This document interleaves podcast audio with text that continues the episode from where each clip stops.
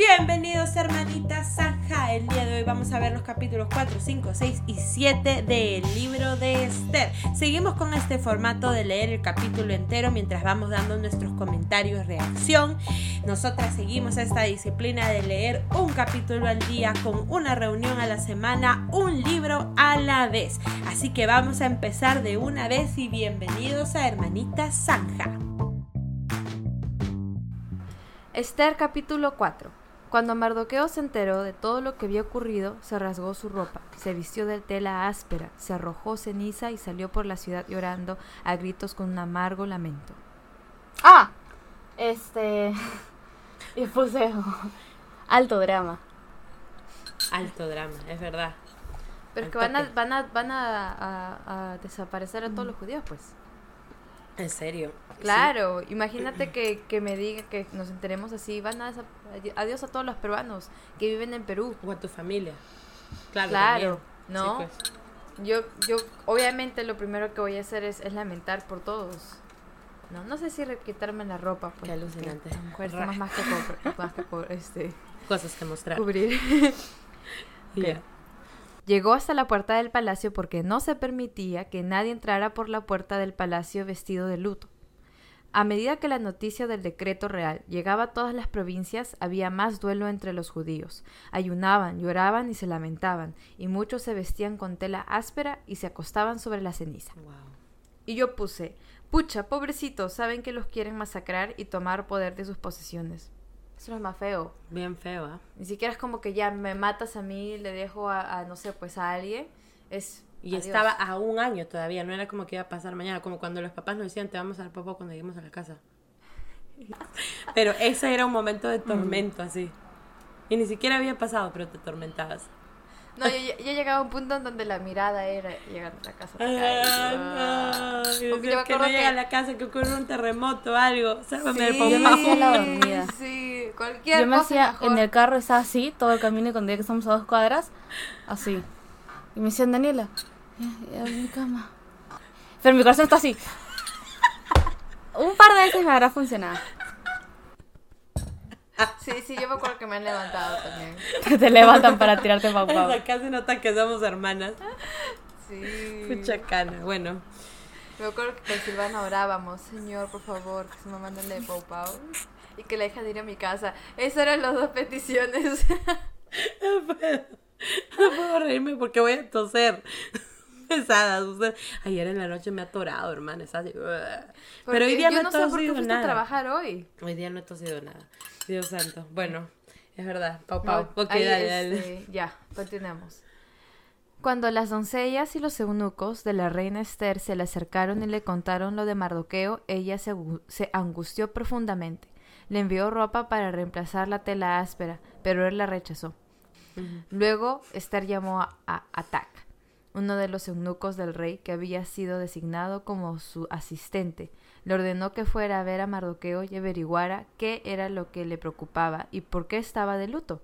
Entonces Atac salió a buscar a Mardoqueo a la plaza, frente a la puerta del palacio. Mardoqueo lo puso al tanto de todo lo que había pasado, hasta le dijo el, monto exacto de dinero que Amán había prometido depositar en la tesorería del reino para la destrucción de los judíos. Y yo puse, wow, ¿cómo sabe tanta información? Exacto, así, pam, pam, pam. Dale, dale. ¿Sigo? Sí. Ya. Mardoqueo le entregó a Tac una copia del decreto emitido en Susa, que ordenaba la muerte de todos los judíos. Le pidió a Tac que se lo mostrara a Esther y le explicara la situación. También le pidió a Tac que la exhortara a presentarse ante el rey para suplicarle compasión e interceder a favor de su pueblo. Así que Atac volvió a Esther con el mensaje de Mardoqueo. Entonces Esther le ordenó a Tac que volviera a ver a Mardoqueo y le diera el siguiente mensaje. Todos los funcionarios del rey e incluso la gente de las provincias saben que cualquiera que se presenta ante el rey en el patio interior sin saber, sin haber sido invitado, está condenado a morir, a menos que el rey le extienda su cetro de oro. El rey no me ha llamado a su presencia en los últimos treinta días, así que Atac le dio el mensaje de Esther a Mardoqueo. 12. ¿Quién puso en el 2? Yo. Claro, es que el rey está loco, pero más que eso, tiene malos consejeros. que tienen feas intenciones hacia el pueblo de Dios. Imagínate lo que dirán si se enteran que Esther es judía. O, o como dijo Daniela, esos burros consejeros. esos, esos burros, digo consejeros. ya, dale. Mardoqueo le envió el siguiente. eh, Mardoqueo, Mardoqueo le envió la siguiente respuesta a Esther. No te creas que por estar en el palacio escaparás cuando todos los demás judíos sean asesinados. Y ahí yo puse, uy, no te salvas, le dijo. Es verdad. Si te quedas callada en un momento como este, el alivio y la liberación para los judíos surgirán de algún otro lado, pero tú y tus parientes morirán. ¿Quién sabe si no llegaste a ser reina precisamente para un momento como este? Yo puse tal cual, bien dicho. Me gusta cómo sabe con su fe que será salvo. Yo puse, ese Mardoqueo la tiene clara. Y alguien se acuerda de la canción que para esta hora he llegado. Para Claro, la canción de los Matrix. Ajá, de los Matrix. En eso yo puse, la respuesta de Mardoqueo es súper fuerte aquí. Mardo- tien- Mardoqueo tiene fe de que serán liberados de ese decreto, ya fuese a través de Esther o de otra forma. Él está seguro de que van a salir de ahí. Ok, 15. 15. Entonces Esther envió la siguiente respuesta a Mardoqueo. Ve y reúne a todos los judíos que están en Susa y hagan ayuno por mí. No coman ni beban durante tres días, ni de noche ni de día. Mis doncellas y yo haremos lo mismo. Entonces, aunque es contra la ley, entraré a ver al rey. Si tengo que morir, moriré. Y yo puse, ah, ahí se muestra la fe de ah, la fe que Esther tiene en Dios. Está buscando el apoyo de su pueblo. Así es. Yo en ese puse pide ayuda para que sea fortalecida en su fe. Está dispuesta a morir, literalmente está dispuesta a morir al haber hecho eso. Está- ah, Pero sí me gusta que haya pedido oración. y ayuno, ¿no? Pero es como que, wow. Es como que está diciendo, por favor, conságrense y concéntrense porque lo que voy a hacer es muy difícil. No solamente eso, sino este. Es, demuestra qué tan real ese, ese es, el, es el Dios de los judíos para ellos, ¿no? Que Ajá. piden interceder todos juntos antes que ella vaya a hablar, ¿no? Mm, están que unidos. probablemente, claro, probablemente otras personas o otras religiones son más, este, digamos, es como más como un ritual, ¿no? Mm, mm. Hacen su ritual y, y aún así le dan, le lanzan a la suerte a ver si sale o no sale, pero aquí el rey, o sea, los judíos saben que su rey, que su Dios está vivo. Es verdad. Entonces, su rey. creo que muestra mucho la presencia de Dios ahí. Es verdad. Yo puse ahí, viva la reina Esther. no. Viva la reina Esther. Viva. eso. Así que. Ya, ya, perdón. Así que Mardoqueo se puso en marcha e hizo todo tal como Esther le había ordenado.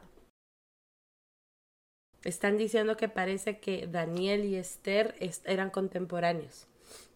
Porque esta historia pasa cuando el pueblo de Israel está siendo cautivo por Babilonia y por Persia y media, Persia y media, ¿no? Entonces estoy viendo por ahí que puede ser, eso sí es interesante, porque yo estoy diciendo en qué momento ha pasado la historia de Esther en esa cautividad. descripción del libro. A Es muy probable que sí, pero no sé si te van a decir que ese fue el tiempo donde... Fecha de escritura alrededor del 470 antes de Cristo. A ver qué dice en Daniel. Alrededor de 335 antes de Cristo. Sí, están diciendo O que sea, puede está- que él haya estado vivo ah, por ahí. O sea, llevan 100 años de diferencia. Detalla los sucesos que ocurrieron entre 605 y 535. Oye, Daniela, nosotros vamos a leer el libro de Daniel. El libro de Daniel es alucinante. Sí, yo quiero. Es alucinante. Alucinante, es el Ok. que Mirela está haciendo ahorita. Ah, ya, ok, vamos.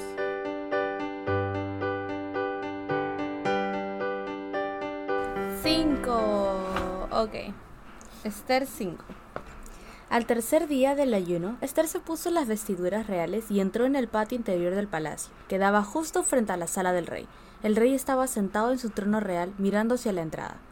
Cuando vio a la reina Esther de pie en el patio interior, ella logró el favor del rey, del rey y él extendió el centro de oro. Ah, el cetro de oro. Entonces Esther se acercó y tocó la punta del cetro. Yo puse, uff, se salvó. Tres. Entonces el rey le preguntó, ¿Qué deseas, reina Esther? ¿Cuál es tu petición? Te la daré, aun así fuera la mitad del reino. Wow. Y Esther contestó, Si al rey le agrada, venga el rey con Amán hoy al banquete que prepararé para el rey. Y yo puse, la clave del éxito es a través del estómago. La- 5. El rey se dirigió a sus asistentes y dijo, Dígale a Amán que venga deprisa a un banquete, como lo ha solicitado Esther. Así que el rey y Amán fueron al banquete preparado por Esther. Yo puse seguro que ella cocinó. ¿Tú crees? ¿Tú crees? Dice que, re- que Esther preparó. Podría ser. Ok. Válido. 6. Mientras bebían vino, el rey le dijo a Esther, Ahora dime lo que realmente quieres. ¿Cuál es tu petición? Te la daré, aun así fuera la mitad del reino. Yo puse. ah, tiene a Amán como testigo. 7. Esther contestó, Mi petición y mi más profundo deseo es que... Ay, ¿por qué yo comenté ahí? Y yo puse sabia, sabia, pero creo que me refería al anterior, al 6. Al anterior. O Bueno. al siguiente. Es que, si he logrado el favor del rey, y si al rey le agrada conceder mi petición y hacer lo que le pido, le ruego que venga mañana con Amán al banquete que prepararé para ustedes. Entonces explicaré de qué se trata todo este asunto. Y yo puse en el 8. ¿Otro banquete? Supongo que realmente extrañaba al rey. Mm, Y yo puse qué loco que haya llamado a Amán para que esté ahí, para que fácil Amán no se haga ideas y diga, ay, ¿no? Y después segundo día de banquete. Nueve. Ara, pero dos veces. ya, La, ¿no? la hace larga. Reca- Recadear la hace larga ya por tu vida, pero no. No, yo sí no tengo energía ni dinero como para hacer dos banquetes seguidos. No, pues Mm. hermana, pero tú ahorita no estás con ningún rey. Es verdad. Es verdad, es verdad, es verdad, es verdad, es Pero verdad. digamos, si viene el papá o la mamá, yo diría una comida rica la semana. Al mes. Nosotros comemos nuestro tun, ese es nuestro Oye, lujo. ¿qué tal? Sí, es verdad, hermano. ¿Qué tal este la sopa seca ese día que comieron? Buenazo. Que la mamá dijo, ay, qué rica sopa seca. Yo, "Ah, la ¿Qué madre". sopa seca? Se fueron a comer, yo no sé qué. Yo solamente me quedé ahí así pensando. Se fueron a comer sopa Así, seca. así, qué co- rico. así. En mi cabeza, sí. así, ah, ya, bueno. ¿Qué importa? Sí, Daniela. 9. Amán salió muy contento del banquete. Sin embargo, cuando vio a Mardoqueo sentado a la puerta del palacio, y que no se puso de pie ni tembló de miedo ante su presencia, se enfureció mucho. No obstante, se contuvo y se fue a su casa. Luego Amán reunió a sus amigos y a Ceres, su esposa. Y yo puse... nada. Dale. ¿Alguien Yo puse, yo, yo, se contuvo porque sabe lo de la masacre. Ya, tiene un plan. Claro, ya hay un plan, es como que espera que ya te venga lo tuyo. Ay, qué miedo. 11. Dale. Y se jactó ante ellos de su gran riqueza y sus muchos hijos.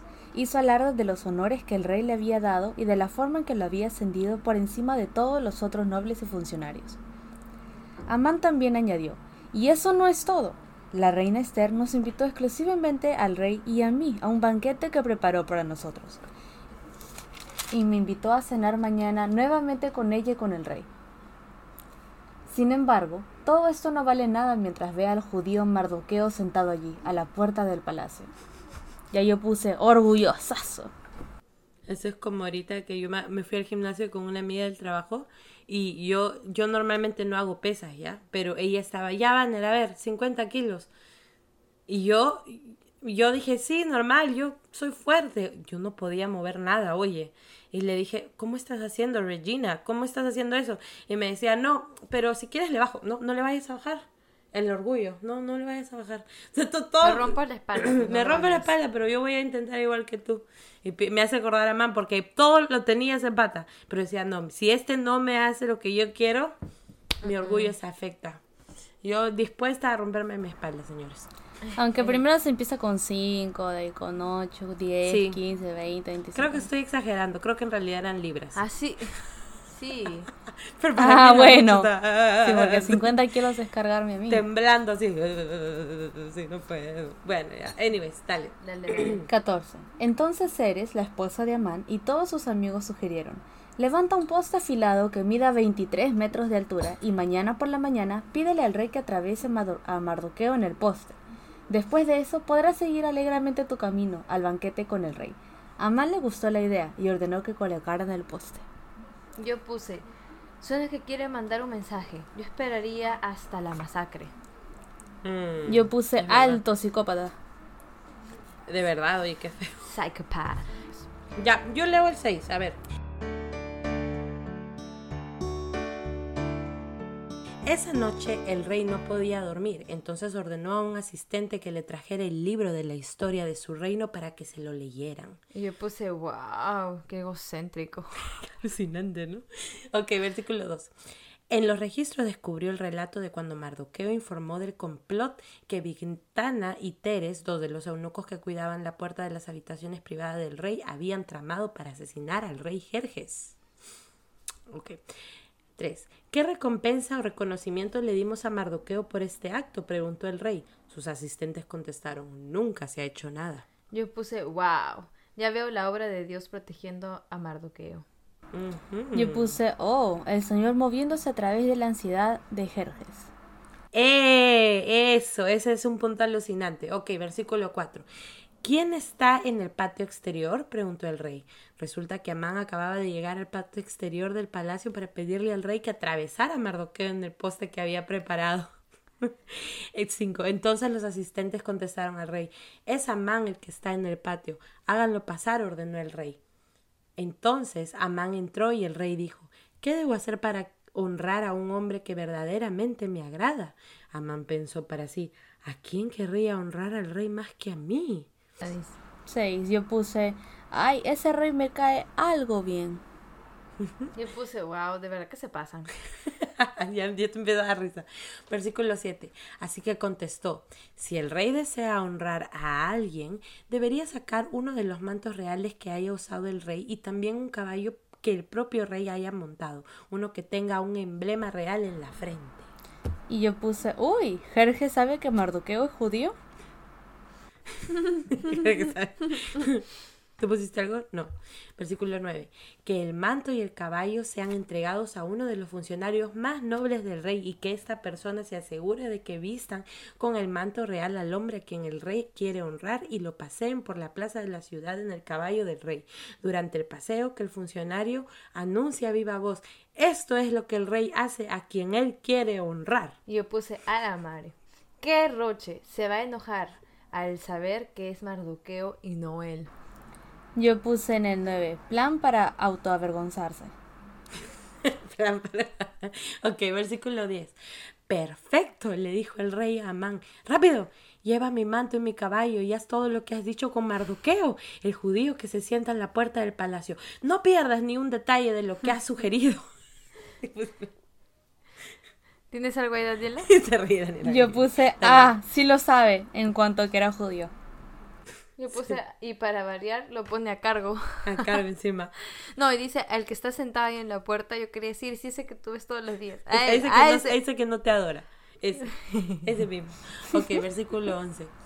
Entonces Amán tomó el manto y se lo puso a Mardoqueo, lo hizo montar al caballo del rey y lo paseó por la plaza de la ciudad gritando, esto es lo que el rey hace a quien él quiere honrar. Después, Mardoqueo regresó a la puerta del palacio mientras que Amán se apresuró a volver a su casa desalentado y totalmente humillado. Yo puse, es- Es demasiado. ¿Tú pusiste algo ahí? Y, y humillado con nadie, solo con él mismo, porque nadie sabe, nadie sabe que, o sea, humillación hubiese sido, este, no sé, pues, que gritan, viva Amán, y esto es lo que hace el rey. A eso sería vergonzoso, pero nadie sabe, es orgullo. Pero ¿cuántos habrán sabido del plan también? No, no sabemos. Ok. Después 14. 14, ¿no? 13. No, 13. 13. Cuando Amán le contó a su esposa Ceres y a todos sus amigos lo que había sucedido, sus sabios consejeros y su esposa dijeron, ya que Mardoqueo, este hombre que te ha humillado, es de origen judío, jamás tendrá éxito con tus planes contra él. Ah, jamás tendrás éxito con tus planes contra él. Será tu ruina seguir oponiéndote a él. Y yo puse, mujer muy sabia. Ella el toque se ha dado cuenta que Mardoqueo tiene el favor de Dios. Mm, Yo puse, wow, viniendo de una filistea, es un gran consejo. Filistea, bueno, gentil, más bien dicho, ¿no? Lo digo por, Por eso. por, y usted sabe. puedo reír yo de verdad. Ok, voy a pasar al 14.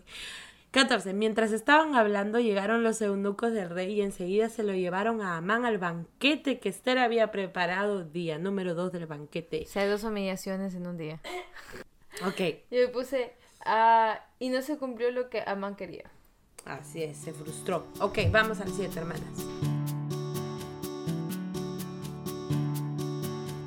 Esther capítulo 7. Entonces el rey y Amán fueron al banquete de la reina Esther. En esta segunda ocasión, mientras bebían vino, el rey volvió a decir a Esther, Dime lo que desees, reina Esther. ¿Cuál es tu petición? Y yo te la daré aun si fuera la mitad del reino. La reina Esther contestó, Si he logrado el favor del rey, y si al rey le agrada conceder mi petición, pido que mi vida y la vida de mi pueblo sean libradas de la muerte. Yo puse, es Esther directa. Ah, debo agregar que cosas pasan también por el poder del ayuno y la oración. Mm. Oye, directa le he tomado dos banquetes. Rebeca todavía está con eso en su cabeza. Dos banquetes cuando se lo puse, se lo pude decir en el primero o ahí nomás al tocar el cetro. Ya, esta es mi, mi, mi, mi cosa, ¿ok? Va.